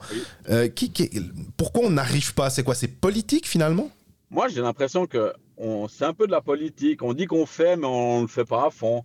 On n'est pas investi vraiment, ou on ne croit pas en, en, ce projet. Ou oui, c'est du sport, mais à un moment donné, si on veut rivaliser avec ces grands pays, ces grosses nations du hockey comme la Suède, la Finlande, sans parler du Canada et des États-Unis, euh, on doit mettre des moyens pour nos jeunes ben, qui soient ben, formés, qu'ils aient une formation aussi en temps niveau professionnel, euh, les encadrer vraiment, qui aujourd'hui on n'est pas bon, j'ai l'impression. J'ai vu que as, dans le mouvement junior, il y a un, nom qu'on a déjà été, qui, a été évoqué quelques fois, c'est Liam Dubé, qui est actuellement le troisième meilleur compteur de, de, des U17. Toi, toi tu, as, tu l'as eu sous tes ordres, si j'ose dire sous tes ordres Non, non, je ne l'ai pas eu sous mes ordres, non. J'ai eu son petit frère Sky. D'accord. Ce, joueur-là, tu l'as, j'imagine, quand même vu jouer quelques fois. Il a, il a 17 ans, 16 euh, ans, pardon. On, on, peut déjà, à cet âge-là, se dire que ouais, il est, il est largement au-dessus, ça se voit, c'est c'est un, prospect pour la, la draft de 2026, visiblement son Elite Prospect, c'est pas toujours très, très à jour la- la- l'année pour, les, pour certains joueurs, mais là toi tu arrives déjà très rapidement à déceler un- une, différence ou, voir à, à cet âge-là, où il y a tellement de facteurs qui rentrent en ligne de compte entre les 16 ans et les 20 ans que c'est quand même encore un, petit peu du, pas une loterie, c'est exagéré, mais c'est quand même difficile. Non, mais on voit déjà quand même certains de ces joueurs-là qui sortent du lot par rapport à, à la masse qu'on a. C'est certains, c'est justement ce genre de joueurs qui sortent justement du lot, qui travaillent pour ça, qui se donnent aussi les moyens. de- ils travaillent peut-être des fois plus que les autres, certains, pour y arriver. Mais on voit déjà ça, ces, noms-là qui sortent euh, un peu du lot, j'ai envie de dire. C'est difficile Mais pour Après, il les... peut se passer tellement de choses. Mm. Il peut se passer tellement de choses aussi euh, entre 16 et 20 ans. Donc euh, voilà, donc ils sont aussi en pleine croissance. Donc tout peut, ouais, beaucoup de choses peuvent se passer encore. c'est justement difficile pour ces joueurs qui sont déjà au-dessus du lot en, en U15, U17 ou U13 de, de, de leur de leur faire garder les pieds sur terre puis de dire mais va falloir continuer de bosser dans cette direction, va falloir continuer à jouer un jeu d'équipe, tu peux pas aller marquer euh, 75 points chaque saison tout seul parce que ça va t'amener jusqu'à un certain point mais pas au-delà. Cet aspect-là, tu sens que c'est difficile et tu penses que c'est, amené à être de plus en plus difficile ou bien finalement c'est assez stable? Non, non, j'ai l'impression que ça, ça fait partie un peu des valeurs du club qu'on veut mettre en place aussi par rapport à l'organisation. C'est-à-dire qu'on veut travailler en équipe. Oui, euh, c'est un sport d'équipe, mais qui est un- des fois individuel aussi. Mais on a besoin de tout le monde pour avancer. Donc, euh, nous, on, met l'accent aussi sur cet esprit d'équipe, ce travail ensemble, de groupe, de puissance aussi, de force de groupe. Qu'est-ce qui est le plus difficile, Laurent? C'est de dealer euh, avec les parents à cet âge-là Ou est-ce qu'on doit aussi des fois dealer avec des agents? Je me rends pas compte. Est-ce qu'ils sont déjà présents? Alors, euh, dans les U13, on n'a encore pas les agents. Donc, on se- les agents, c'est souvent les parents, les papas, mamans qui viennent euh, discuter avec nous. Et puis ça va? Ça se gère facilement? Oui, oui, alors parce que euh, souvent on est assez clair avec ça, donc on, on met les choses au clair assez en, au clair en début de saison, on leur donne nos règles et puis euh, ça se passe toujours très bien. Si on revient à la saison de Fribourg-Gotteron, euh, donc la, deuxième place est euh, plus ou moins garantie, on va dire, à 99%, on va dire. Donc ça veut dire que Fribourg va jouer l'équipe la moins bien classée des, du play-in, à sortir du play-in. Non, la mieux classée, mieux pardon, classée, ouais. la mieux classée à sortir du play-in. Ça va se jouer entre Berne, Davos, Genève, on va dire, un de ces trois-là, j'imagine. C'est possible de se dire, euh, pour, par rapport à, aux qualités techniques et tactiques de Fribourg, c'est cette équipe contre qui il faudrait jouer ou il faut surtout éviter celle-ci? Moi je pense que si on veut aller une fois au bout avec Fribourg, on devra passer par ça. Donc euh, peu importe l'adversaire, on a vu que cette année que tout le monde pouvait battre tout le monde, donc euh, moi je pense que ce serait, ce serait faux de faire des, des calculs ou des choix et de dire je préfère celui-là que l'autre. À un moment donné, si on va aller au bout, on devra battre tout le monde, donc euh, il faut y aller. Magnifique. Merci beaucoup. Ben, merci. Merci de nous avoir accordé un petit peu de temps. Et puis, euh, bon, Avec grand plaisir. on te souhaite une, une bonne euh, fin de saison avec Fribourg-Gotteron. Merci pareillement. Tout bon.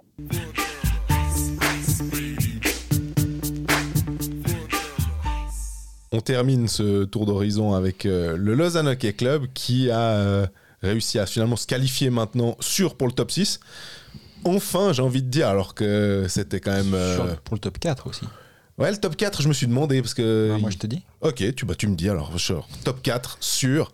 Et euh, bah, pour parler de Lausanne, on a quelqu'un qu'on connaît, euh, Greg, euh, hein, on, on le connaît, c'est Christophe Chevalet, qui a en plus euh, la gentillesse de- d'aider à mettre les valeurs à Hockey Manager. Donc, euh, euh, salut Christophe. Salut Jean-Fred, salut Greg, merci de l'invitation. Ouais, c'est plaisir. vrai que Christophe fait partie de la team Valeur. C'est pas lui tout seul, mais il fait partie des, des, des cinq personnes qui sont mandatées par euh, Hockey Manager pour mettre les valeurs. Donc, euh, on a une, une caution lausannoise. Donc, euh, comme, comme ça, il, il nous, il nous met des joueurs. Euh, des, des Calvin Turgar fascisés, mais c'est lui, c'est lui le responsable des cadeaux dans le, dans le jeu Hockey Manager. C'est ça ou bien c'est un peu salaud? C'est absolument pas vrai. je suis responsable des valeurs correctes. Parfait. Bah, avec toi, on va parler du, du Lausanne HC. Déjà, bah, une question toute bête pour commencer. Lausanne est actuellement euh, à la troisième place, avec trois points d'avance sur Zug, un match de plus. Mais finalement, peu importe, troisième ou quatrième. Avant la saison, tu t'attendais à vivre une saison aussi simple, on va dire, à tout point de vue, et aussi calme à Lausanne. Alors, est-ce qu'on s'y attendait Pas forcément? On l'espérait plus que ce qu'on l'attendait. C'est certain qu'on sort de plusieurs saisons compliquées, surtout la dernière qui était vraiment catastrophique. Là, ça fait vraiment du bien, je pense, à tous les supporters de vivre une saison pareille. À Lausanne, l'équipe gagne quasiment tout le temps. J'ai personnellement pas vu une fois Lausanne perdre à Lausanne cette saison. Donc ça, c'est déjà super. Hein. On voit la, différence avec la saison précédente qui était catastrophique. Donc euh, ça fait surtout du bien. Est-ce que, en tant que supporter, plus vous me connaissez les deux, vous savez que moi j'ai toujours un bon espoir sur, euh, sur les victoires, mais c'est vrai que là, euh, on voit qu'avec peu de changements, Spoost a réussi à faire quelque chose avec quasiment la même équipe. On a deux nouveaux gardiens, trois nouveaux étrangers plus Rochette, qui est pas c'est pas une venue qui est, à oublier. Donc on voit qu'avec peu de changements, on a quand même réussi à, à bouleverser euh, cette saison, puis faire quelque chose de, tellement agréable pour tout le monde. Ouais, je, je, te taquine des fois en disant que je crois qu'il n'y a pas un seul match auquel tu imaginais que Lausanne n'allait pas gagner avant le match. Donc c'est vrai que tu fais ah, partie des optimistes. Mais cette saison, l'optimisme est assez euh, récompensé, je dirais. Toi, si tu dois voir une, une des différences majeures, tu l'as dit, en termes de, de personnel, certaines arrivées forcément qui ont fait du bien il y a d'autres, justement, on parle beaucoup du, calme. De, alors, c'est aussi les journalistes qui font moins d'histoire, bah, parce qu'il y en a moins à faire, hein, qu'on soit, soit, clair. Mais, ce calme, il, se retrouve aussi dans les, gens avec qui tu parles du LHC. Tu as, l'impression que cette sérénité, elle, transpire sur tout le monde, au club et aux alentours. Ah bah clairement, quand tu discutes, euh, quand on, on peut se croiser en supporter, les discussions, les, saisons précédentes étaient vraiment... Euh, n'était pas positive. Là, on est que sur du positif. on, fait quasiment que des séries positives au niveau des résultats. Comme tu viens de le dire, il y a beaucoup moins d'articles négatifs sur Lausanne, hein, et ça, qu'est-ce que c'est agréable? et surtout, il y a beaucoup d'articles, toi, tu en fais d'ailleurs beaucoup, qui sont hyper intéressants, mais qui concernent le hockey. Ils ne concernent pas les autres choses. Mais mon Dieu, qu'est-ce que ça fait du bien une saison comme ça. Euh, donc de ce point de vue-là, ça c'est vraiment chouette euh, de, lire des contenus qui, qui, sont sur le hockey et qui parlent de choses positives. Mais tu parles de victoire. Euh, moi, j'ai aussi envie de parler du jeu. J'ai l'impression que le jeu proposé, quand tu quittes la patinoire, tu te dis Ok, il y a une victoire, ça c'est cool. Mais en plus, j'ai l'impression que j'ai vu un bon match. Bon, j'ai fait mes devoirs avant de, passer avec vous j'ai été regarder quand même le classement de l'année passée, surtout les, les goals marqués, les goals encaissés. Là, il y, a, déjà une nette amélioration dans les, les, deux côtés. Lausanne marque plus. On a, en regardant juste les stats, le nombre de joueurs qui passent les 10 goals par rapport aux autres saisons, c'est déjà, pour nous à Lausanne, c'est exceptionnel. On a des gars qui enfin euh, font la saison qu'on espère. Quand on pense à Jäger, l'année passée, on était sûr qu'il nous ferait une bonne saison, puis c'était une cata. Là, euh, de ce point de vue, puis on prend beaucoup moins de goals. Puis surtout qu'on est parti avec une sorte de duo qui est devenu un trio de gardiens qui n'était pas sûr. En plus, il y a ces petites choses qui sont hyper positives. C'est Pache, c'est Rochette qui, qui, fait une très belle première saison. C'est des choses de joueurs qui sont d'ici, qui ont fait leur formation là. Donc on voit que des choses positives. Puis euh, le coach, le, le coaching staff fait vraiment un bon boulot. Puis Ward, je crois qu'on se rend compte que c'est un coach qui a de l'expérience puis qui sait vraiment mener un groupe. Là, il n'y a pas trop de doute à avoir sur lui. Je te rejoins, je, suis en train de préparer ma newsletter euh, de jeudi et dans ma newsletter, je vais faire les, choses qui ont changé à Lausanne entre la saison dernière et la saison actuelle. Et un des points que tu, remets, tu mentionnes très justement, c'est le nombre de buts et le nombre de joueurs à plus de 10 buts. Parmi les joueurs suisses à plus de, à plus de 10 buts, T'as Ria 17, Boson Suisse ou oui, Suisse 16, Fuchs 14, Jäger 12, Rochette 11. 5 des 6 meilleurs buteurs du Lausanne HC sont à licence suisse. Et ça, moi, je trouve que c'est impressionnant. La saison dernière, c'était euh, plus de la moitié des buts du Lausanne HC étaient inscrits par des étrangers. Et là, c'est seulement 30 et quelques pourcents. Et en fait, il y a une production qui peut venir d'un peu partout. Et moi, je trouve que c'est ça qui fait la grande différence entre le Lausanne de cette année et celui de l'année dernière c'est que tu as une première ligne qui est percutante, mais justement, tu as une ligne 2 et une ligne 3. Tu, Jean-Fred fait une moue, tu ne la vois pas. Elle était percutante jusqu'à un certain point, à savoir la blessure de la Salomaki, mais si on prend la saison dans sa globalité, moi je trouve que la, as Salomaki à 10, buts, tu as Suomela à 12 buts qui sont sur la même ligne, Apala qui, qui était là aussi à un certain moment. Et tu as cette dilution sur trois lignes qui fait que justement le, danger est peut-être un peu plus euh, omniprésent. Mais moi j'ai envie de dire, de demander à Christophe aussi, parce que Suomela, début de saison, c'était, on, l'attendait parce qu'on se rappelait la saison qu'il avait fait en, Suède, et puis euh, enfin un centre euh, de première ligne à Lausanne sur lequel on peut construire. Puis j'ai presque l'impression qu'en ce moment, bah évidemment la, ligne Ria Fuchs Sekac et la ligne euh, Boson Jäger Raffel portent plus le club finalement que euh, euh, Suomela qui pourtant fait un bon match euh, contre Genève, les, stats sont bonnes, hein. il crée quelque chose, mais il, est, un peu moins percutant sur le, le tableau d'affichage. Il est clairement dans un creux. Mais c'est là qu'on voit l'évolution de l'équipe en elle-même. C'est que l'année passée, notre première ligne n'aurait pas scoré comme c'est arrivé depuis la blessure de Salomaki, puis aussi à Pala. On se serait écroulé complètement. Et là, l'équipe a réussi à, à se maîtriser, à, maîtriser la situation. Puis c'est les autres lignes qui sont venues faire la différence. Et il n'y a pas de miracle pour être dans les premières équipes du championnat. Tu peux pas avoir qu'une ligne qui marque. hein. C'est les lignes 2, les lignes 3. C'est- on, on, est- on s'est assez moqué de Lausanne, qui a un effectif euh, bien assez chargé. On a une quatrième ligne qui comprend six joueurs, mine de rien. hein. on voit chaque, à, chaque, à chaque match, c'est Allemond qui est toujours au centre, mais les ailiers changent. Mais au moins, il fait tourner, il fait quand même jouer tout le monde. Mais c'est sûr que. Mais ça, c'est positif. Après, il faut aussi que ces joueurs prennent leur chance, soient décisifs au moment où il le faut. Puis le retour de Raphaël, j'avoue que je ne faisais pas partie de ceux. À mon avis, au début de saison, quand il y a eu cette histoire de blessure, pour moi, on ne le voyait pas de la saison. C'était fini, j'y croyais pas. Là, j'avoue que son retour, c'est extraordinaire. D'ailleurs, c'est un peu le sujet que tous les supporters discutent entre eux. C'est waouh, incroyable. S'il avait 5 ans de moins, ça serait encore mieux. Et bah il y a effectivement le, le raffle et il y a aussi quelque chose qu'il faut noter, euh, c'est le box play lausannois, qui est, je sais pas, la dernière fois qu'ils ont encaissé un but, euh, je sais pas si tu te souviens Christophe, mais en tout cas ils sont vraiment très performants. Est-ce que ça va être comme ça en playoff? Parce que des fois les situations spéciales, on sait que c'est euh, le nerf de la guerre et des fois super saison en power play, en box play, puis tout d'un coup en playoff, ça s'inverse. Euh, mais Ah, L'infériorité numérique à Lausanne est vraiment solide.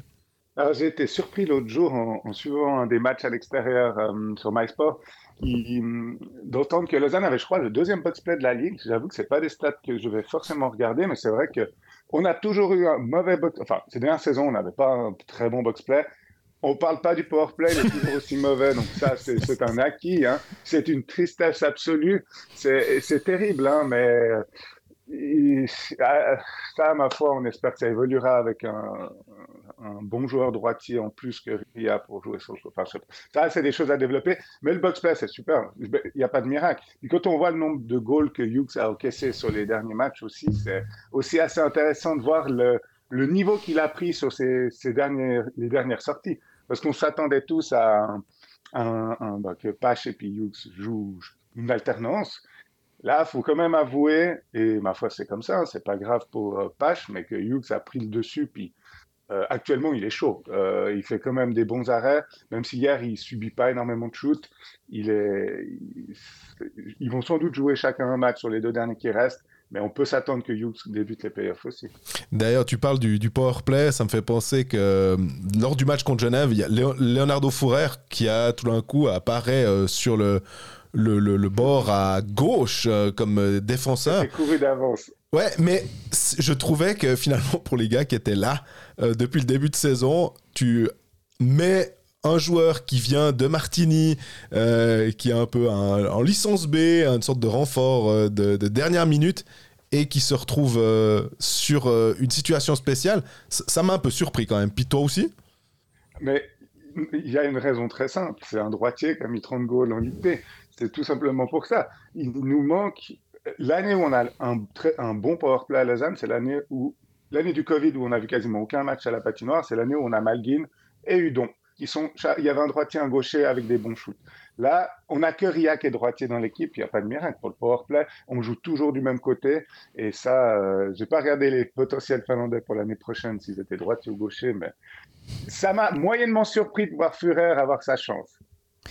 On parlait juste avant de, de j'étais juste en train de, de regarder une statistique intéressante que moi j'ai trouvé intéressante. Il a un petit peu de chance que les résultats soient excellents actuellement et que depuis le- la pause de l'équipe nationale, Lausanne a gagné 5 de ses 6 matchs. Mais en 6 matchs, euh, Antti Suomala a tiré 7 fois au but. On rappelle, en début de saison, 7 tirs au but, c'était à peu près sa moyenne Ouais. par match. Il a, un ma- il a un match à 11 tirs contre Davos. Alors bon, je sais pas, là c'était la Ruther, soit il y a eu que 2 buts en plus. Mais il y a plein de matchs à 7 ou 8 buts. Ce... 8 tirs, ouais. Euh, 8, ouais, 8 tirs. Là, en ce moment, tu disais avant, il est dans un creux. Comment sortir justement Suomela de ce creux? Est-ce que c'est juste le retour de Salomaki qui va faire que instantanément euh, ça, ça va transformer le plomb en or? Ou bien comment, comment ça se passe? Alors ça, c'est difficile à dire. Disons que pour avoir vu euh, évidemment tous les derniers matchs, là, le retour de Salomaki, j'ai trouvé que la première ligne hier avec euh, Rochette Suomela Salomaki a fait clairement un meilleur match que c'est sorti à, à Davos, euh, Mhm. même à Cloton. Clo- bon, Cloton, ils font... euh, non, non, Cloton, on oublie, mais c'était un match un peu spécial. Hein. Cloton est tellement faible. Euh, on espère du mieux. On espère qu'au moment des playoffs, parce que c'est vrai, on voit qu'il shoot moins hein, par rapport à avant. Avant, c'était excessif presque. Mhm. Et là, euh, on a l'impression qu'il a plus les chances. Mais c'est vrai qu'il a moins les positions. En tout cas, sur le match d'hier, c'est assez flagrant. Mais s'il fait des passes puis qu'il y a des goals, ça ira aussi. Dernier thème que j'aurais bien aimé aborder avec toi, tu l'as, toi aussi tu en as parlé juste avant, mais je voulais un peu développer. Tu disais que pour toi, donc la, la course au, au filet, on va dire, est, est terminée. C'est Connor Hughes qui joue le premier match de playoff à, à venir. Rien n'est jamais terminé jusqu'au, jusqu'à une heure du début du premier match des playoffs. Mais à mon avis, Pache doit jouer à Berne, euh, à Berne samedi ou vendredi, je ne sais plus c'est quel jour. Samedi, ouais. Et quitte même peut-être à mettre les deux derniers Paches, mais là, Hughes, on est tous d'accord. Je crois que les, les matchs qu'il fait sur les dernières sorties euh, sont, sont impeccables, il n'y a rien à dire. Il est sûr devant son goal. Je serais étonné de voir, euh, de voir Pache partir avec le nombre de départs qu'il a eu sur, ses, sur la fin de saison qu'il y a là. Mais, mais tu sais, si c'est Pache, on sera aussi content. Il est... Mais au niveau de la potentielle petite différence d'expérience entre les deux, hein, qui n'est pas non plus énorme, on Ouais. est tous conscients ici. Hein, euh, on n'a aucun des deux gardiens qui a un gardien qui a de l'expérience en playoff non plus. Ça, c'est une évidence aussi. Mais on, on verra bien. Moi, j'ai conf- à mon avis, on verra les deux dans la série. D'ailleurs, Je suis c'est surpris que, que ça soit pas le cas. D'ailleurs, c'est assez drôle de se dire qu'on on parlait aussi de Berra, de Genoni, on disait les gardiens qui sont numéro un. Là, il y a un bon duo, mais finalement avec assez peu d'expérience. Et ce qui fait que pour les playoffs, qu'est-ce que tu préfères? Tu préfères avoir un 1, mais peut-être pas deux, ou avoir deux numéros, un A, un B, mais qui n'ont pas d'expérience? Je je sais pas si j'ai vraiment une réponse à cette question. Ouais, je suis pas sûr qu'il y ait- il y ait une réponse. Il y a aussi une question, par contre, que je t'ai déjà posée trois fois, je crois, Christophe. je suis sûr que tu sais laquelle c'est. Mon, adversaire préféré. Entre Lugano, Berne et Davos, parce que je pense que c'est vers ça qu'on se dirige. Hein. Va- Lausanne va finir 3 ou 4. Ce sera l'équipe qui va finir 5 ou 6 en théorie. Tu restes sur Ouais, ton, alors- ton choix bernois, c'est ça? Ah tiens, j'aurais aussi dit Berne. Alors, je la vois comme ça en fait. Davos, c'est loin. À mon avis, c'est pas forcément le meilleur effectif des trois, mais on a un mauvais souvenir d'une série de playoffs contre eux dans un passé récent. Euh, Lugano, ils ont la meilleure ligne de la ligue, c'est vite vu. Après, on peut discuter du reste. C'est pas la meilleure équipe non plus. À Berne, je vois Kaun qui fait partie du top 3 des joueurs attaquants étrangers du championnat. Et derrière, c'est pas non plus c'est pas Zurich, c'est pas le Fribourg de cette année, c'est bon, on va pas les prendre en exemple parce que c'est un peu la cata actuellement. Berne me semble le plus logique, en plus pour les supporters, c'est un dépôt extraordinaire, c'est à côté, et ça me semble pas l'équipe la plus forte de, des trois, mais honnêtement, c'est des niveaux équivalents vu les positions au classement, puis nous, on n'est pas non plus 10 niveaux en dessus, ça sera des séries serrées. hein. le, Finalement, si le fait que Lausanne puisse pas choisir, mais puisse se poser ce genre de questions en se disant ouais, on- on- contre qui on préférerait jouer? Ah, peut-être lui, peut-être lui. D'a- D'avoir ce, cette position-là, finalement, c'est pas là l'un des, l'une des différences majeures et où on voit que Lausanne a franchi un palier cette saison, c'est de se dire, ben, en fait, on est en position de pas se dire, bon, on va essayer de passer du bon côté de la barre à la der, puis ben, on prend ce qui vient. Oui, bah, alors, pour marquer un petit souvenir pour les auditeurs qui se souviennent de toutes ces années de Ligue B, on a eu l'époque en Ligue B où on pouvait choisir son adversaire. Oui. Euh, je sais pas si quel cauchemar c'était. Ça, c'était la pire solution. Donc, effectivement, finissons troisième parce que ça reste toujours mieux que quatrième et on verra bien qui on affrontera. Et on espère que on espère que Zurich passe, Fribourg passe et qu'on passe aussi, puis qu'on prenne Fribourg en demi. Puis ça sera extraordinaire. Bah écoute, ça serait euh, l'occasion de pouvoir faire pas mal de podcasts intéressants avec, euh, Absolument. Avec ce- cette série Fribourg, euh, Fribourg-Lausanne. euh, comme il y a pas il y a deux saisons, c'était déjà une, saison, une série qui avait Ouais. été euh, assez magnifique à suivre effectivement. Donc euh, peu importe la, la- la fin, je, je pense que les, les gens s'en souviennent euh, des, des deux côtés de cette série. Merci Christophe de nous avoir accordé un Merci petit peu de temps. Christophe. Mais avec plaisir. Et puis une bonne continuation dans, dans ta saison euh, lausannoise.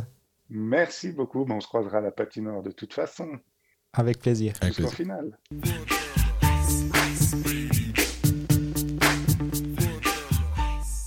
Ben voilà, on est au terme de cet épisode, euh, je sais pas le numéro, mais peu 25. importe. l'épisode numéro 1 avec les supporters des différents clubs. Voilà, l'épisode 25 de la saison.